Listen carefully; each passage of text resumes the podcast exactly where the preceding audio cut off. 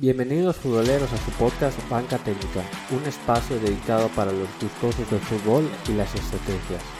Aquí analizaremos de manera concisa parados, funcionamientos y planteamientos de los equipos, así como el porqué de los resultados.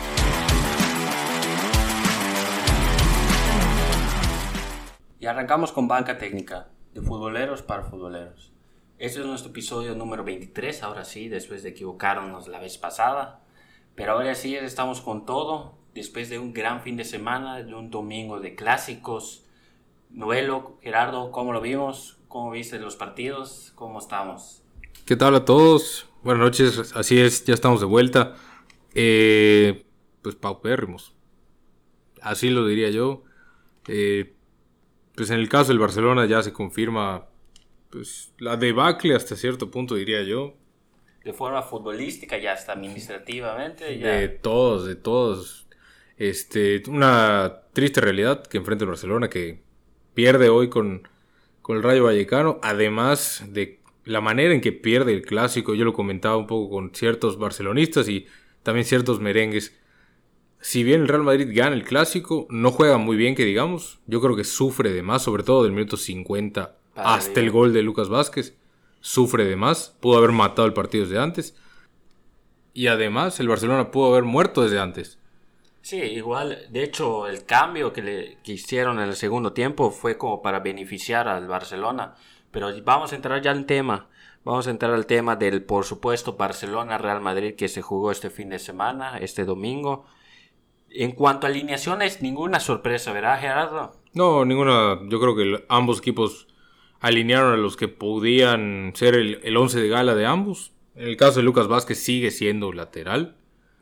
Carvajal está en ese eterno regreso de lesiones y vuelve a caer. Entonces, tristemente, pues que para Carvajal y para, para el Madrid no puede ser aún el titular. Lucas Vázquez juega bien, anota un gol, no le vi mucho nuevamente de, lateral, o sea, tampoco es matar a Lucas Vázquez, es una realidad.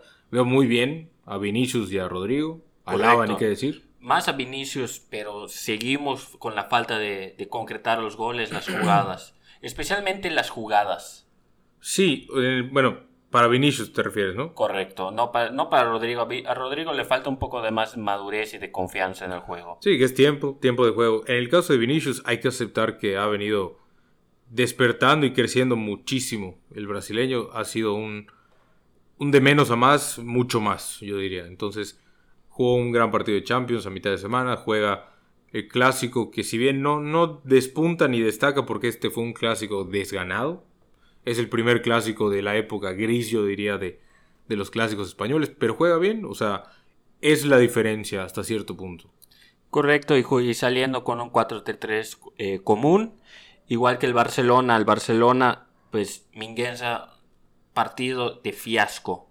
Fiasco con todas las letras mayúsculas y subrayado, porque para mí, que es un buen, muy buen jugador este Oscar Minguenza, pero como lateral derecho, no tiene nada que hacer. Y Sergino Dez está ya.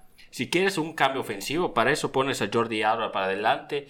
En un chico Valdé que es muy bueno de lateral izquierdo. Y ya pones a, a Sergio Dez en, la derecha. O incluso lo pones a pata cambiada. Pero... Sergio Dez, la verdad es que fuera del golazo que le metió a Honduras o con Estados Unidos, esta temporada no ha tenido, no ha sido buena.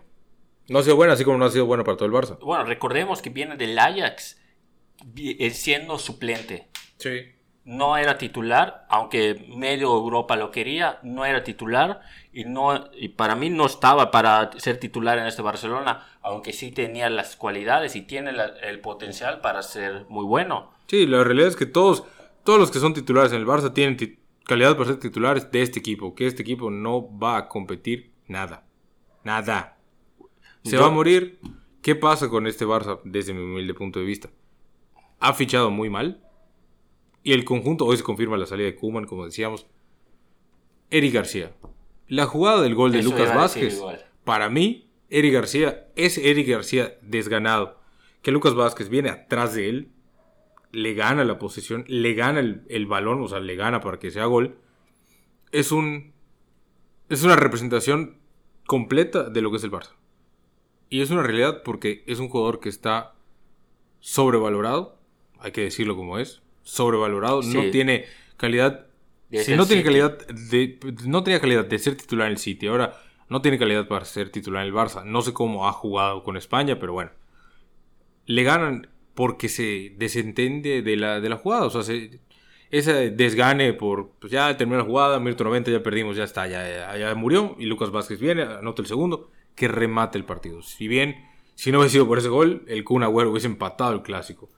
Pero ese, esa contextualización del Barça que, que ya no luchan, ya no ganan, el perder se ha vuelto, como bien decía Juan, eh, Juan López, nuestro invitado de lujo que tuvimos, uno se acostumbra a ganar y la gente cuando se acostumbra a ganar y esa gente se mantiene en el equipo es la que mantiene a flote pues la, esperanza, cómo motivas a un equipo que ha ganado todo.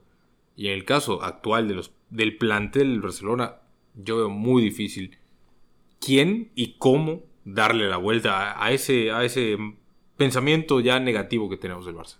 Sí, correcto, porque además ya estás en, hablando de algo de confianza. Ya la- el plantel ya no tiene la confianza que tenía anteriormente. Ya hasta las declaraciones como capitanes Piqué, en el propio Sergio Busquets, ya te da a desear muchas más cosas.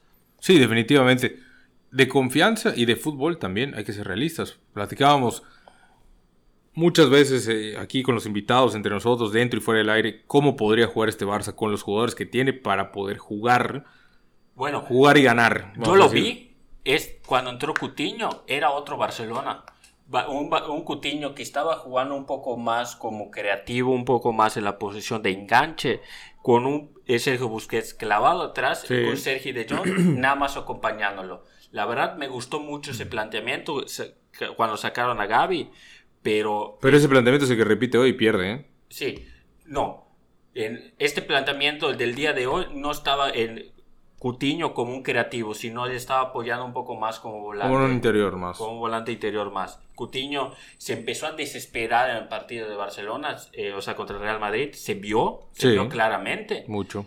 y, y no supo qué hacer. Si quedaba un poco más de paciencia, si, te- si, si tenías un jugador como la categoría o la jerarquía de Lionel Messi que te daba un poco más de tranquilidad, Coutinho no se hubiera desesperado en situaciones como esa. Pero estamos de acuerdo que ya estamos hablando de que un jugador de la magnitud, vamos a poner magnitud entre comillas, de Cutiño se desespera y rompe táctica y la formación y hasta el planteamiento de juego que yo nunca le vi nada al Barça de, De planteamiento de, juego, nada. de cómo iba a jugar ese partido. Si me espero a- al error del Real Madrid, eh, si lo ataco a, a las espaldas de Mendy, o sea, no, no- nunca vi primer- nada. El primer tiempo fue eh, un, debla- o sea, un debacle, un fracaso para el Barcelona, uno de los peores primer tiempos que he visto en mi vida. Especialmente en un clásico golazo de Alaba. Golazo. Golazo, o sea, una triangulación Vinicius ya teniendo un poco más de creatividad en cuanto a pases, ya un poco más de visión. Rodrigo, pues ya tenías eh, un poco más la visión, pero la confianza le faltaba. Una buena triangulación entre ellos dos y Alaba Sí, y un golazo. un golazo, hay que decirlo así como es. Pero a partir del minuto 46, 47, hasta el minuto yo creo que 70, 75, que se empieza a, a ver un poco más caído el Barcelona, que le empezaron a agarrar un poco más en contras. Se vio mucho mejor el Barcelona, con mucho más posesión, Sí, mucho más ese momento sí. creatividad Sí. Y más llegada. Yo pensé que iba a llegar un gol, especialmente eh, viendo a Kun Agüero calentar, pero no se vio nada. Ansu Fati sí se le vio un poco la diferencia, o sea, haciendo la diferencia del Barcelona, más sin embargo no hizo nada. Es que hablamos de, de jugadores y de táctica, como Bueno, casi igual se siempre. le está pesando mucho el número 10 a Ansu Fati. Sí, podría ser, pero yo no creo que vaya más por ella. Yo creo que mencionamos a Messi, mencionamos mucho a Coutinho y las triangulaciones, sobre todo en el gol del Madrid. En el Barça, esporádico, flashazos se vieron de eso. O sea, yo no veo ese, ese entrenamiento de táctica, ese entrenamiento de posicionamiento, de qué jugadas son las que nos sirven para llegar a ser peligrosos. O sea, es... Vamos a ver si a Ansu Fati o si a Coutinho se le ocurre sacarse una genialidad y, y de ahí Sí, partimos. está buscando más individualidades, en como se estaba buscando en su momento a Lionel Messi. Pero Messi te daba ese plus de que te Claro, sacaba una no, no. chistera y gol. estamos comparando a, a Coutinho, que es, es una papa, contra Lionel Messi, que es un pastel de bodas. Pero lo que yo voy es, si tienes jugadores de este corte que son técnicos, no tácticos, técnicos como son De Jong, Frenkie, Ansu Fati, hasta el mismo Kun, Depay, Coutinho, pues ponlos a jugar en conjunto. Es muy difícil que alguno de ellos, y hablando de todos, de sus carreras en general, ninguno de ellos cargó un equipo como Messi si lo cargaba, como Cristiano si lo cargaba. Bueno, atrevo a un agüero, o sea, sí llegó a cargar al City. Le dio un campeonato. Le dio, un le dio un campeonato, pero por un gol. O sea, pero era un equipo cobijado No, de estrellas. A lo que yo voy, sí, había, un- ese había una manera sí. de, de- de juego de que tenemos grandísimos jugadores, vamos a jugar con ellos. Bueno, sí, la- o sea, totalmente de acuerdo en cuanto a equipo. El Kun Agüero no estaba totalmente solo. Como las temporadas pasadas sí estaba Leonel Messi. Como está ahorita el Kun Agüero, como está ahorita Depay, como están todos, están Yo creo que más Depay que, que el Kun Agüero. exacto, o sea, están Depay solos Está muy cargado. y siguen buscando mucho sacar los partidos solos. O sea, el único que yo le he visto la intención de jugar el haya desacuerdo un poco con, con lo que decía Juan que, que no puede jugar el tiki taka para ganar. Está bien. Pero Gaby es el único que yo veo que busca paredes, que pica, que recibe espaldas y se mueve. Depay, Depay la recibe y si, si tiene dos, pues entonces sí la suelta. Si no, intenta la que sea. El Kun Agüero hemos visto muy poco, esa es la realidad. Ansu Fati está regresando también. Coutinho se desespera. Entonces, no veo ese conjunto porque yo digo, oye, no tenemos un jugador que va a ser el desequilibrante que va a llevar a este equipo. Buenísimo. Tenemos buenos jugadores. No tenemos uno buenísimo como el que teníamos antes. Vamos a ponerlos a jugar juntos. Pero ahí es donde entra la parte ya técnica. Técnica táctica de, de Kuman, que yo nunca la vi. De hecho, Gaby hace un excelente partido en los primeros 10-15 minutos. Bueno, igual hace un muy buen partido, pero los primeros 10-15 minutos hace... Lo veamos Mo- distinto. Lo vemos distinto y hace que Modric no toque el balón. A eso de, voy. de hecho, en, en nuestro Twitter lo pusimos, que en los 15 minutos solo tuvo tres intenciones de pase Modric y solo concretó una. Y se le vio perfectamente al Madrid en esos momentos. Ya después repuntó un poco más y ya fue cuando entró el gol. Sí. Pero el, la med- el medio campo, que es lo que tiene que trabajar cualquier rival del Real Madrid, el Barcelona lo hizo bien para no, o sea, contener a esos tres monstruos que tiene allá. Sí, y después los, los monstruos emergentes que son Vinicius. Bueno, emergente ya no, que es Benzema y del No, otro no, lado. Benzema es un monstruo entero, o sea, se carga a todo el, Bar- eh, a todo el Barcelona, a todo el Real Madrid. a- No, se cargó hombros. todo el Barcelona igual. Bueno, igual al Barcelona. Y pasando ya del, Real- del lado del Real Madrid, perdón, decíamos de Lucas Vázquez, buen partido a secas, diría yo, de Lucas Vázquez. Eh, en el caso de Modric, no sé si, si ahorita es eh, en la época de- del año en la que Modric no despunta, no, no destaca, porque se guarda para los cierres de temporada, que vaya que nos maravilla ahí. Y en el caso de Benzema, yo creo que la, la sociedad que se está formando ya y consolidando más bien entre Vinicius y Benzema va a dar se mucho de qué hablar. mucho. Se están atendiendo muy, muy bien y la realidad es que O sea, Vinicius poco a poco, pero sí. ya perdió el miedo de intentar. Antes no intentaba y se veía muy bien que no intentaba. Corría medio regate, medio hago, medio centro, medio tiro. Ahora es, lo voy a hacer y si me sale, qué bueno, y si no me sale, también bueno. Y Bueno, le está saliendo. Bueno, hay una jugada que se trata de burlar a Ter Stegen, se lo pasa y ya no puede concretar para el gol. Sí, pero lo intentó, antes no lo intentaba. Es, eso es lo que yo le aplaudo, la verdad, mucho. Decía el, el macho Hugo Sánchez que si él hubiera sido, ya sabes que le encanta decir entrenador. Si, si es entrenador del Real Madrid y le- así, él decía que pon- iba a poner a Vinicius a tirar dos horas, tres horas, cuatro horas, las horas que sea a la portería, porque le, le falta el, el remate, el concretar las jugadas. Pues no estaría mal. La es verdad es que no. correcto, pero en ese sentido ya vemos un Vinicius un poco más con confianza. Nada más le falta concretar.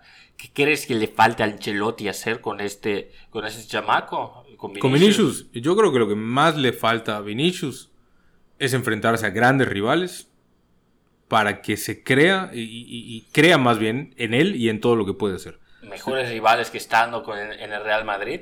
Es que ah, vamos a hablar. El Real Madrid jugó con el Sheriff, con el Shakhtar, Bueno, con el Inter. contra el Sheriff. Bueno, pero jugó, o sea, jugó contra ellos. Ha jugado con el Barcelona. ¿Qué le va a pasar a Vinicius? Yo creo en esta primera temporada. Está destacando, ha encontrado ya el lugar que le gusta. Del lado izquierdo, recortar, bicicleta, bicicleta, bicicleta. Para izquierda, para derecha, gol. O para derecha, para izquierda, centro, gol. Me recuerda de hecho mucho a Ronaldinho. Pero bueno. A lo que yo voy. Cuando Vinicius se enfrente, y ojalá se dé en octavos de final, contra un Rafa Barán, ahora en contra, se dé contra un... Hasta el mismo César Spilicueta. O sea, defensas que no se vayan a ir como se fue los del Shakhtar, que le mete un golazo, no estoy diciendo que no fue un golazo. Se lleva cuatro rusos ucranianos con dos piernas izquierdas peores que las tuyas y las nuestras, las mías, perdón. Y ahora va, podría llegar Vinicius a jugar con equipos y defensas de mucho nivel que le van a exigir más, que le va a exigir mucho más que Eric García, que le va a exigir muchísimo más que Raúl Albiol. Y en ese momento, entonces, podremos ver de qué está hecho Vinicius. O sea, foguearlo. En foguearlo pocas, en pocas, palabras. Toda la temporada, la anterior y esta va a ser de consolidación, yo creo. Porque la que va a ser la buena de Vinicius va a ser antes del Mundial. Esa yo, eso yo le pondría a hacer a Vinicius. Antes, en el entrenamiento, ¿con quién entrenaba Vinicius? Con Barán, con Ramos, Militao, Nacho. Ah. Ahora entrena, pues yo creo que Alaba es su mayor reto, vamos a decir, en los entrenamientos. En los entrenamientos. En de interescuadras. Porque la realidad, vemos la Liga Española, ¿contra quién va? Contra Eric García. Contra Piqué. ¿Contra quién va en cuanto a defensa? Sí, o sea, su liga ya no le va a demandar tanto. Yo no, yo no dudo que Vinicius termine la temporada con 15 goles y bueno, 10 asistencias, por decir algo, ¿no? Lo mejor, o sea, en cuanto a defensa, podríamos hablar del Atlético de Madrid. Así es. Pero, pero va a jugar dos veces en todo el año con ellos. En todo el año y además el Atlético de Madrid en, cuanto a defensa eh, sí les está viendo un poco, especialmente del lado izquierdo. Aunque Vinicius ataca del lado... En sí, en el caso del, del Atlético de Madrid atacaría la espalda de Trippier. Correcto. De frente con. Creo que está jugando Savage por allá. Savage por allá. En la línea de tres. Y del otro lado, del lado izquierdo, está jugando, me parece que Jiménez. No, central es Jiménez y Mario Hermoso. Mario Hermoso, correcto. porque, porque es el stopper de zurdo. Y tiene a Carrasco allá. Así es, de carrilero. Ahí con Carrasco hubiera sido más fácil la entrada. Pero bueno, quién sabe cuándo se vayan a dar. Pero. Eh, Yo creo que eso es lo que le falta a Vinicius. El Atlético de Madrid igual está en peleando, se empató contra el, Real Sociedad. Tenemos a cuatro equipos con 21 puntos ahorita en la tabla máxima. Que la Real Sociedad eh, jugó con el Atlético de Madrid. Y quedó 2-2. Y le termina sacando el partido, el empate más bien.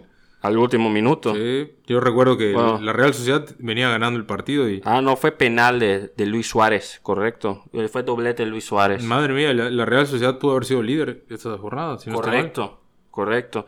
Y, y, esta suerte que ganó el Real Madrid, porque si no, si se hubiera puesto de color, de color hormiga esto. Pero el Real Madrid tiene muchas posibilidades para ganar. El Sevilla sí está como que peleándola ya, pero el Atlético de Madrid sí está un poco más de caída, sí tiene nueve partidos. Sin embargo, no está eh, encontrando su mejor nivel defensivamente. Cierto. Veamos qué pasa, porque especialmente hay cuestiones con Trippier, el lado izquierdo todavía no le convence con Lodi, y pues brinquemos a otra liga, brinquemos a la Liga Premier después de ese vergonzoso 5-0 que le mete el Liverpool al Manchester United en el Teatro de los Sueños. Sí, grandísima actuación de, de Mo Salah. Eh, la verdad es que yo no creo que este partido sea... Eh, digo, podemos sacar estadísticas, pronósticos y lo que sea, pero siempre viene un partido o un evento que te rompe cualquier, cualquier quiniela y, todo. La verdad es que el Manchester yo recuerdo los primeros 20 minutos, yo vi el, Manchester en vez del, del, derby español y fue una aplanadora el Liverpool. Pero lo que más me impresionó fue la rapidez de construir jugadas en medio campo. Y aparte, qué lentos. Bueno, Maguire y Lindelof les no, haber dado patineta o algo porque... o sea, Maguire parecía que estaba jugando en cámara lenta. Sí. Pero esta defensa, bueno, Solo para sacarte un, dato así medio ligero. Dime. Seis tarjetas amarillas en la defensa. Bueno, seis. No, fueron. perdón. Fueron cinco tarjetas amarillas y una roja. De las cuales Shaw, Wembesaka, Harry Maguire y Fred. Sea, estás hablando de que tu contención y tres defensas de tu línea de cuatro tienen amarilla algo está hablando mal de la defensa. Bueno, no, no hay que ser un genio ni, ingeniero en de espacios y, motores, ni nuclear, ni nada por el estilo para ver que esta defensa está mal. Está mal y, digo, yo nunca pensé que la ausencia de Rafa Barán pesara tanto, digo, porque el año pasado no lo tenían tampoco y no Es que, estaban así. eh, ya no es que pese tanto una baja como la de Barán, sí es campeón del mundo, campeón de, la Champions todas las veces que quiso, pero esto ya es cuestión más de sistema futbolístico de la defensa. Shaw Ay, qué profundo. A ver, dime, es, o sea, de la temporada pasada fue una de las mejores temporadas que ha tenido el, el- el defensa inglés en, De acuerdo, en toda su historia. de acuerdo. Bien, ahorita, esta temporada, este partido en especial, se lo llevaron de baile. Salah, o sea, no decía, o sea, que me- es como quitar un, un caramelo niño. O sea, en- sacó Salah de, de todas sus bolsas, llegaron a su casa, Shaw, y, ni siquiera es defensa. Porque literalmente se comió las espaldas. Tiene mordidas de, de Mo Salah. El, el Shaw, después de todo ese partido, mordiendo, mordiendo, después de sus tres goles. No, impresionante. Yo creo que también, Se está compactando mucho eh, los laterales. Wen-Bissaka tampoco sabe qué hacer y es bastante bueno en, cua- en cuanto a cuerpo a cuerpo, sí, pero es muy malo para cuestiones de centro, para cuestiones de, de- de regresar No a sabe la cerrar. defensa. no sabe cerrar, yo diría. No, no se sabe cerrar. Maguire, bueno, ya lo dijimos, parece que está jugando en cámara lenta. No se entiende con, con Lindelof en este caso. Y para ser sincero, yo no veo un futuro eh, para nada en esa defensa si no hay eh, algún tipo de cambio. Ok, Barán, pero Barán no te va a sacar toda la solución. Sí, Varane no puede es una realidad. Yo lo que te quería decir es, aparte de que Mo Salah, estoy de acuerdo, se comió y se llevó, hasta para llevar le dio Luke Show. Eh, vi muchas cruces de Salah, siempre partido por derecha, pero siempre terminaron en el centro. Siempre, No, no, siempre, no. siempre, siempre. Salah siempre va de, de De derecha, derecha hacia al el centro. centro. De hecho, me sorprendió bastante Diego Jota, que hacía lo mismo, sin embargo, evitando a Mo Salah. Sí, muy bien sincronizados. La verdad es que el, el portugués creaba, pero nunca estorbó. Y eso sí, es algo que le alabo mucho a Klopp. Ha logrado posicionar a, a Diego Jota de una, de una manera que le sirve a todos. Bueno, bueno, pero no, no dijimos alineaciones. Nos faltó decir las alineaciones. En cuanto al Manchester United salió con su básico 4-2-3-1. Eh, Cristiano Ronaldo de punta que no hizo nada. Nada. Pero tampoco... Nadie hizo nada. Nadie hizo, exacto. O sea, no es por Cristiano Ronaldo. O sea, es porque Fred Maguire, Shaw, Lindelof y Wen-Bissaka tuvieron un pésimo partido. Pésimo. Y en cuanto al Liverpool, con su 4-3-3, ya vimos a Canoté. Vaya. Bastante bueno. Muy buen partido. La verdad, lo vi como para competir ahorita con Matip. Creo que se está, no sé si acoplando un poco más al sistema o a la Liga Premier. Pero me muy gustó bien, este partido Central, sí. y Navi Keita. Navi Keita se va lesionado después de una gran entrada. eh, la de Pogba, de hecho, la roja de Pogba, Culpa de sus espinilleras de juguete. de juguete, eso dice. Pero qué buen partido. Hace tiempo no veíamos a un Navi Keita que Sí, se, se compró, se dijo que en- iba a ser una gran promesa, un gran jugador. De hecho, en el Lipskit, donde sale, era la estrella. sí, titular indiscutido. Que lo pide Klopp expresamente, explícitamente perdón, a él para que llegue a reforzar y que permita alternar a este Liverpool. Que en el medio campo Tiene a Milner, tiene a Henderson, tiene a. Bueno, Ya, bueno, Keita y en este, en este partido. en este Milner, partido. Henderson y Keita. Eh, de la delantera tienes a Firmino, Salah y Diego Jota. Sí, o sea, la verdad es que es una planadora. Pero también hay que decir, este equipo era el mismo del año pasado. Es, es el mismo, pero no se ve como el mismo. No, y lo platicaba allá afuera de- de todo, de todo ámbito futbolístico. Me decía la persona con la que yo hablaba, quizás lo que le pasó a Klopp es que ganó. Quizás es lo peor que le pudo haber pasado. Ganó Champions, ganó Premier. ¿Y después qué? ¿Qué le haces? Porque el plantel sigue siendo el mismo. Lo que decíamos hace rato. ¿Cómo los motivas? Porque el año pasado no ganaron nada. No pelearon tanto, vamos a decir. Y se le vio horrible. Y se le vio mal. Ahora, este Liverpool parece motivado nuevamente. De hecho, me parece algo sorprendente que un defensa titular de, de la temporada pasada de Liverpool, como era el turco Kabak, Kabak Ajá, sí. ahorita está en Norwich City. Bueno, En llegó, llegó de emergente. Eh, Claro, claro, pero aún así, o sea, siendo de emergente, siendo urgencia, tienes la, la posibilidad de tener un buen papel, bueno, un buen rol en Sí. un gran equipo y no lo aprovechas y te vas al Norwich City que ahorita está en último lugar. Bueno, pues no le dio, así de fácil. No le dio. Correcto, el Norwich City que ha sido el equipo con más ascensos en la Premier League de toda la historia. Y en el, y en el caso del medio campo, pues yo sí diría, qué bueno que ya regresaron, qué bueno que están motivados. Mucha triangulación, muchísima transición ofensiva, rapidez que siempre caracterizó a este Liverpool. No, este ataque del Liverpool fue impresionante. Vimos a Firmino pic- eh, picar, o sea, ponerse, Botarse. botarse un poco, no picar, botarse y ver a, a Momo Salah y a Diego Jota atacar ese espacio por el centro. Así es lo que tanto nos gusta ver de ellos. Por fin lo vimos nuevamente. Y a mí me da mucho gusto, la verdad, porque eso es bueno para la Premier. Mané no cambió ese sistema, es lo, eh, fue lo bueno.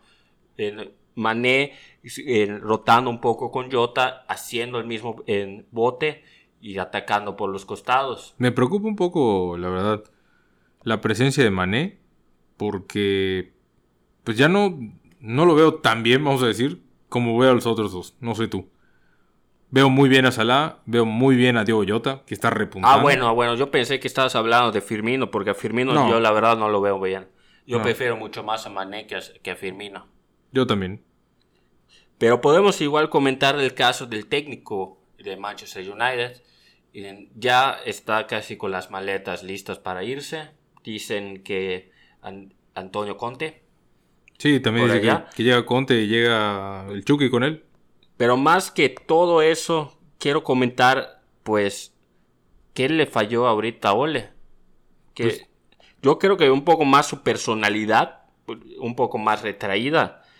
Pero, ¿tú cómo lo ves? Pues se dice que mucho fue la discusión con Cristiano de que si debía ser titular él o no. Yo la verdad no, le- no creo que nadie le pueda reclamar nada a Solskjaer.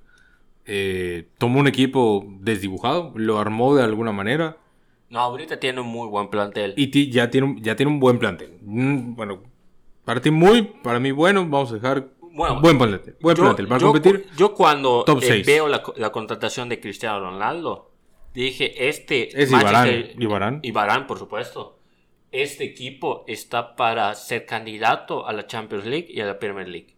Hoy por hoy me lo preguntas y te digo, por supuesto que no. Pero para competir Premier. Premier. Para competir Para Premier. competir. Ok. Para estar cerca, en el, si no segundo lugar, estar peleando. Sí, top 4. Top 4. Es más, to- top 3.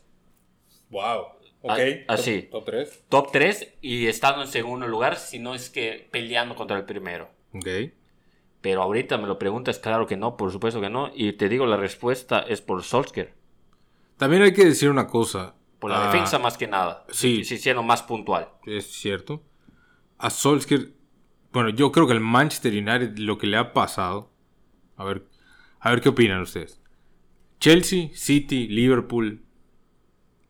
Ibas, ibas a decir Arsenal, pero No, no, sí, creo. sí. dudé. Esos equipos esta temporada ya jugaron entre ellos, Al menos una vez, correcto. Sí. ya casi todos.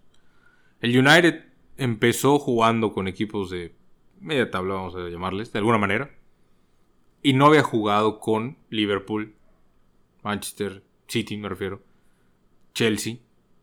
Este tipo de partidos eh, son los que pesan. Pero la realidad es que yo creo que hubo algún tipo de espejismo. En el sentido de que sí, llegó Cristiano Ronaldo, llegó Barán. Empezó el equipo bien, ganando partidos, jugando bien a secas.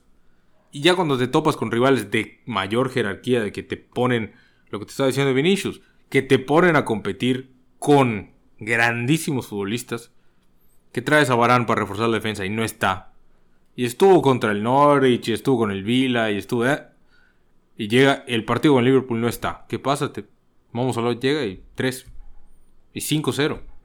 Y ya está. Y la verdad podría haber sido Y mucho pudo más. haber sido más. Eso estoy seguro, pudo haber sido más. Entonces, yo no sé qué tanto ya es el espejismo de que el Manchester se armó bien, pero nunca jugó bien y fue tapado por individualidades. Eso es lo que me preocuparía. Te digo cuándo empezó el debacle con el Manchester United esta temporada. Dime. Con la derrota de Young Boys En Champions. en Champions. ¿Por qué? Porque empezaron las dobles jornadas, empezó los otros torneos, empezó más el desgaste y, y ya buscaban más a Cristiano Ronaldo, a sus estrellas. Sí, se empezó a desesperar. se empezaron a des- a desesperar y pues la cantidad de partidos, la cantidad de ya rivales un poco más fuertes. Sí. Porque, seamos honestos, digamos que el Norwich City pasa a la Champions League. Ya en ese momento se vuelve un no, no un peligro, pero un, pero un rival a vencer para los otros equipos de Cierto. Champions League. Cierto. Entonces no es lo mismo pelear contra un John Boys que la verdad no tiene mucho, mucha plantilla comparado con el Manchester United, pero aún así te pelea cada momento. O sea, un Sí, torneo se crecen contra ese tipo de equipos. por el torneo. Sí. Entonces eh, hace, el torneo hace que los equipos crezcan. Entonces, o, o al menos la competencia. Entonces estás, estás diciendo que este Manchester United no puede competir en Champions League porque pues sus rivales ya están más crecidos que él en confianza y en, y, y en estilo de juego, en táctica. Pues quizás en Champions League, en, en lo que está pasando en Premier League es, es pues sí, lo que tú estás diciendo. O sea, llegan con un mejor plantel, vamos a decir, mejor plantel me refiero a trabajado. Correcto, O sea, son, correcto. son equipos, estamos hablando de Liverpool, que lleva dos, tres años con este plantel, el City igual, el, el United, pues pensaría que igual, pero no. Se están, es que se están comiendo los mandados al United. Sí, definitivamente. Y en el caso de Solskjaer, yo no veo el gran estratega. Correcto. Está jugando como jugaba Sir Alex. No pensó en los otros torneos. no pensó en los demás torneos. Y yo sí me atrevo a decir que él dijo: Tengo 18 jugadores, por, por de- decir un número, ¿no? Tengo 18 muy buenos jugadores que podrían ser titulares.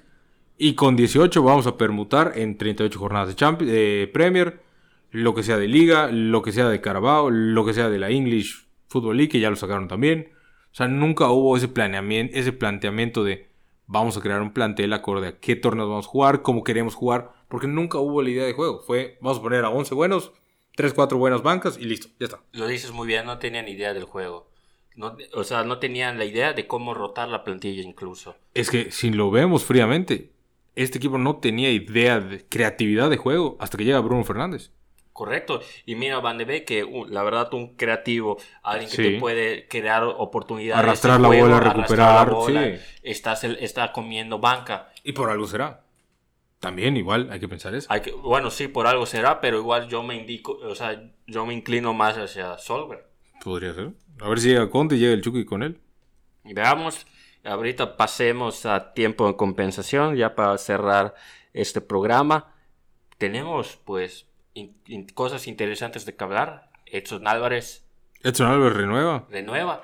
Y yo no sabía este, este dato que leí en ESPN.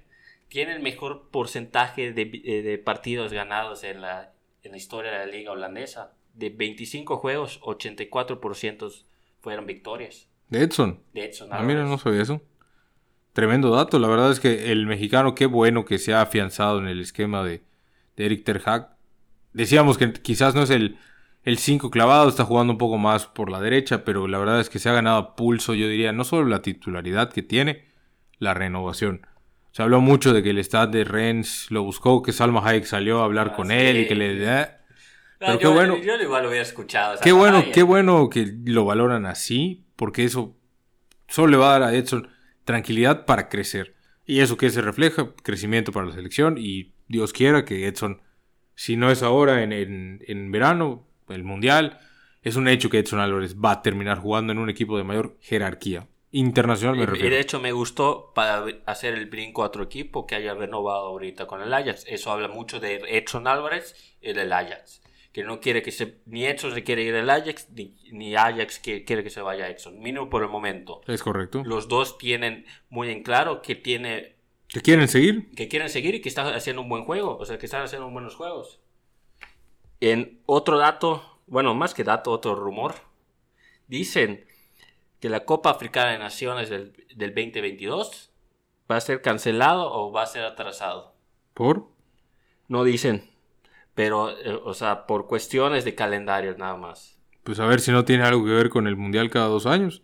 Que ya cada vez Bueno, más federaciones dicen que sí. Y ya te, esto es otra cosa, la. Conmebol ya dijo que no. ¿Comebol se echa para atrás? Eh, Conmebol se echó para atrás para el Mundial de dos años. Qué bueno. Yo la verdad estoy totalmente en contra. Yo igual totalmente en contra y no creo que sea producente ni con Comebol ni con CONCACAF. Eh, eh, eh, hablando del continente americano nada más. Sí. Y en- a ver, ¿qué más? Bueno, supiste lo de en, Ender Herrera.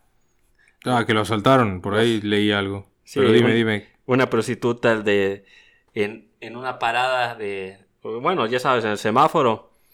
Entró a su coche, tomó su cartera y su celular. Dice que fue robado a, a tipo A mano armada. a mano armada, pero hay rumores que dicen que fue contratada. Ojalá que no, y qué bueno que está bien, qué bueno que nada más fue material. Y esperemos que solo sea rumor igual. Así es, igual. Bueno, igual el Manchester United, que André Conte, eh, si, que, si quiere llegar, sabemos que André Conte no es muy partidario de, de llegar en, Sí, en de no empezar. No empezar la temporada con ellos. Dice que el Manchester United sería la excepción, pero igual dicen, no menciona los nombres, pero que hay jugadores estrellas que si llega este técnico le van a pedir el transfer request. Bye. No sé a quiénes sean, no sé quiénes han eh, trabajado con Conte como para pedir eso. Sí. De hecho, es, o sea, Creo que es Pogba el único que estaba por allá, ¿no? el- eh, con la Juve nada más. Me- pero me parece que igual Cristiano Ronaldo es una de esas. Mentira, o sea, mentiría. No sé si es verdad o es mentira. Pero me han comentado que puede ser una de esas. Pero lo dudo, está llegando, es Manchester United, es, es marido de Ferguson. Pero Sí, ver- veremos qué pasa. Y esas son las noticias. Además de que el Barcelona ya despidió a Koeman y que está buscando la firma de Xavi Alonso. Xavi De- Hernández. De Xavi Hernández, perdón, Xavi Ya, ya lo Alonso. traicionaste. Ya, ya traicioné, ¿verdad? Y ahorita están con Sergi, Sergi Barjuan. Así es, el histórico Sergi, lateral izquierdo que tenían. Qué grandísimo jugador era, pero veamos cómo le va como técnico. Estuvo ya por medio mundo, estuvo en Asia, estuvo en España en varias categorías. A mí se me hace que va a ser interino nada más. Sí, igual a mí. Esperemos que. Pues, a mí no me gustaría ver a Xavi allá por cuestiones de que va a ser otro Pirlo, va a ser otro en Arteta, la va a tener muy, muy fría. Va a ser un problemón para Xavi, pero si lo logra hacer, va a ser. Y tiene calidad y cualidades para ser uno de los mejores entrenadores de, de esta actualidad. O mejor, de esta, mejor dicho, de esta generación. Ojalá, la verdad es que yo no creo que sea el equipo para Xavi, y no me refiero por el Barcelona, sino este plantel. O sea, llegar ahorita... O sea, en este momento dirás. Sí, pues, o sea, siento que nada se va a quemar como, como DT y, y la verdad espero que no.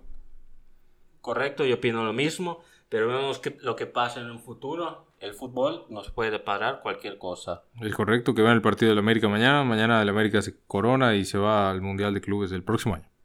Para que vean que estamos grabando en vivo, va 2-0. 2-1. 2-1 el partido de México, perdiendo. Ese no lo vean. No lo vean, ese no. Pero muchas gracias por escucharnos. Nos veremos la próxima semana. Y recuerden, disfruten el fútbol. Hasta luego. Hasta luego.